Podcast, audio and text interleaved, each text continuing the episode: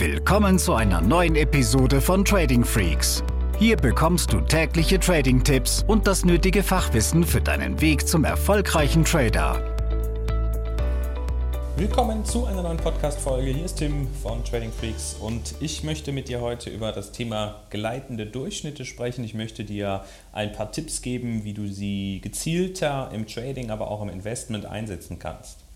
Wenn wir über gleitende Durchschnitte sprechen, geben wir uns erstmal ja, eine kurze Definition. Und äh, zwar ist es so, dass wir hier zum Beispiel bei einem 100er gleitenden Durchschnitt, einem Simple Moving Average, sagen können, dass die 100 letzten Kerzen in zum Beispiel einer Aktie betrachtet werden, zum Beispiel die Schlusskurse, dann haben wir 100 verschiedene Preise und daraus wird ein Durchschnitt gebildet. Und dieser Durchschnitt wird dann in jeder zeitlichen Periode, zum Beispiel im Eintageschart, als Linie im Chart dargestellt. Und grundsätzlich kann man sagen, gerade bei den etwas höheren oder etwas längeren gleitenden Durchschnitten wie dem SMA oder EMA 100 oder 200, dass dies eine sehr gute Orientierungshilfe ist, um einen Trend zu erkennen.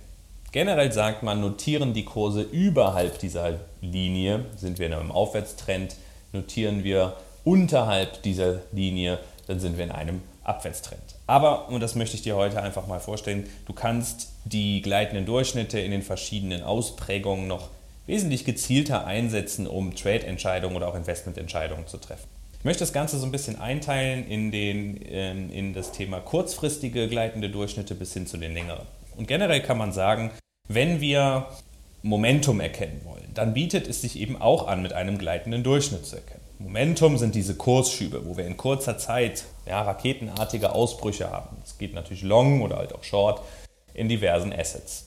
Und wir nutzen das sowohl im Daytrading, man kann das, oder was heißt, wir nutzen das im Daytrading, man kann das aber auch in, im Swing-Trading oder sogar in einem Investment einsetzen.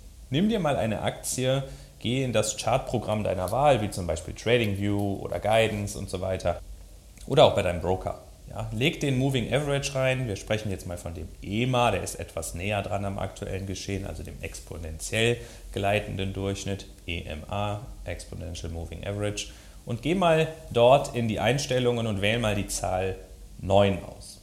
Oder meinetwegen auch die 5. Ja, das heißt, es werden nur die letzten fünf Kerzen betrachtet. Und du siehst, dass diese Linie, die dann entsteht, sehr nah am aktuellen Kursgeschehen dran ist. Und das heißt, wenn wir in den letzten Kerzen überhalb dieser Linie äh, notieren, dann kannst du wirklich sagen, ja, da ist wahnsinnig starkes Momentum drin. Jetzt gibt es Leute wie ich, die sagen, okay, wir wollen dieses Momentum eher etwas frühzeitig erkennen. Ja, dann ist es eher so, dass wir auf Flaggen oder ähm, auf Rectangle-Muster achten, um Ausbrüche dann relativ schnell mitzunehmen. Es gibt aber auch Leute, die sagen, okay, Momentum kills the trend. Wenn dieses Momentum dann beendet ist, und das ist eben das, was wir auch bei uns selbst in den Intraday-Strategien anwenden, dann ist es so, wenn der Kurs unter den EMA 5 oder den EMA 9, so wie ich ihn gerne nutze, fällt, und dort schließt, dann sieht es so aus, als wenn das Momentum beendet ist und erstmal eine Korrektur droht. Ja, das heißt, man kann diese gleitenden Durchschnitte in den kurzen Perspektiven, in den kleinen Zahlen auch sehr gut dafür nutzen, ähm, um zum Beispiel einen Momentum-Trade zu optimieren und dann den Exit sauber zu legen.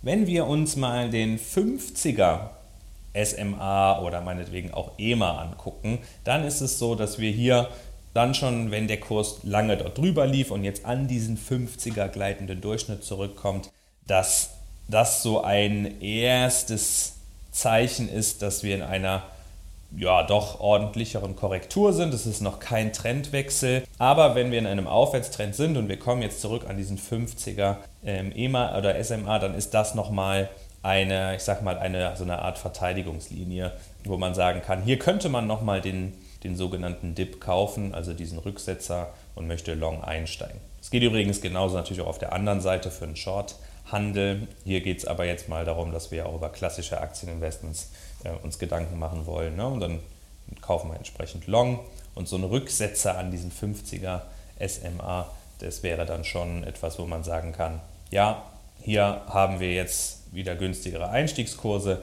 Der generelle Aufwärtstrend ist aber noch nicht in Gefahr und wir wollen hier zum Beispiel Positionen aufbauen.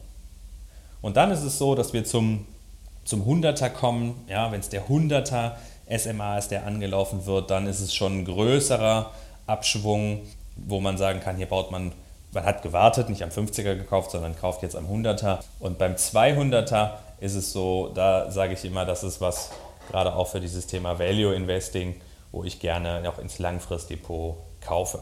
Oder wo wir auch Intraday sehen, wenn wir in einem Minutenchart gucken, so ein 200er EMA hm, oder auch aus den Stundencharts heraus, das kann auch immer wieder mal einfach ein technisch interessantes Level sein, wo viele verschiedene Marktteilnehmer ein Augenmerk drauf haben und wir dort entsprechende Zone haben, wo Liquidität entsteht, wo die Preise erstmal nicht den eigentlichen Trend weitermachen, sondern abprallen.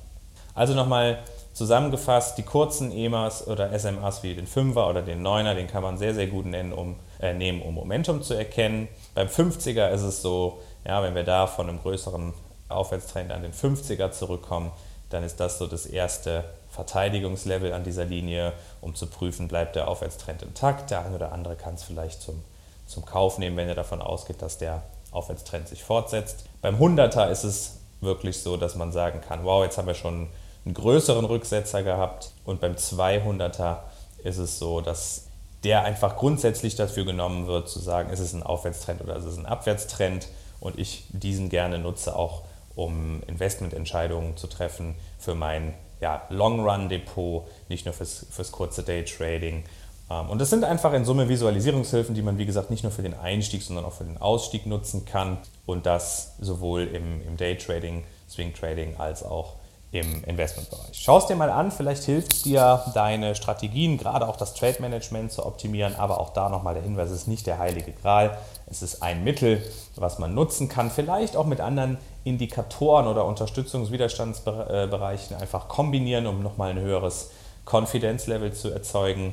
Und ja, dann viel Erfolg dabei. Kurzer Hinweis noch, gibt dazu auch noch ein YouTube-Video, was das Ganze vielleicht nochmal etwas anschaulicher auch visualisiert und da bist du herzlich eingeladen, auch natürlich unseren Kanal zu abonnieren auf YouTube. Gibt immer wieder Videos, die dich in deinem, deiner Reise als Trader oder Investor unterstützen sollen. Und ja, bis dahin. Ciao. Diese Episode ist zu Ende. Abonniere diesen Kanal für noch mehr Trading-Tipps und schau vorbei auf tradingfreaks.com.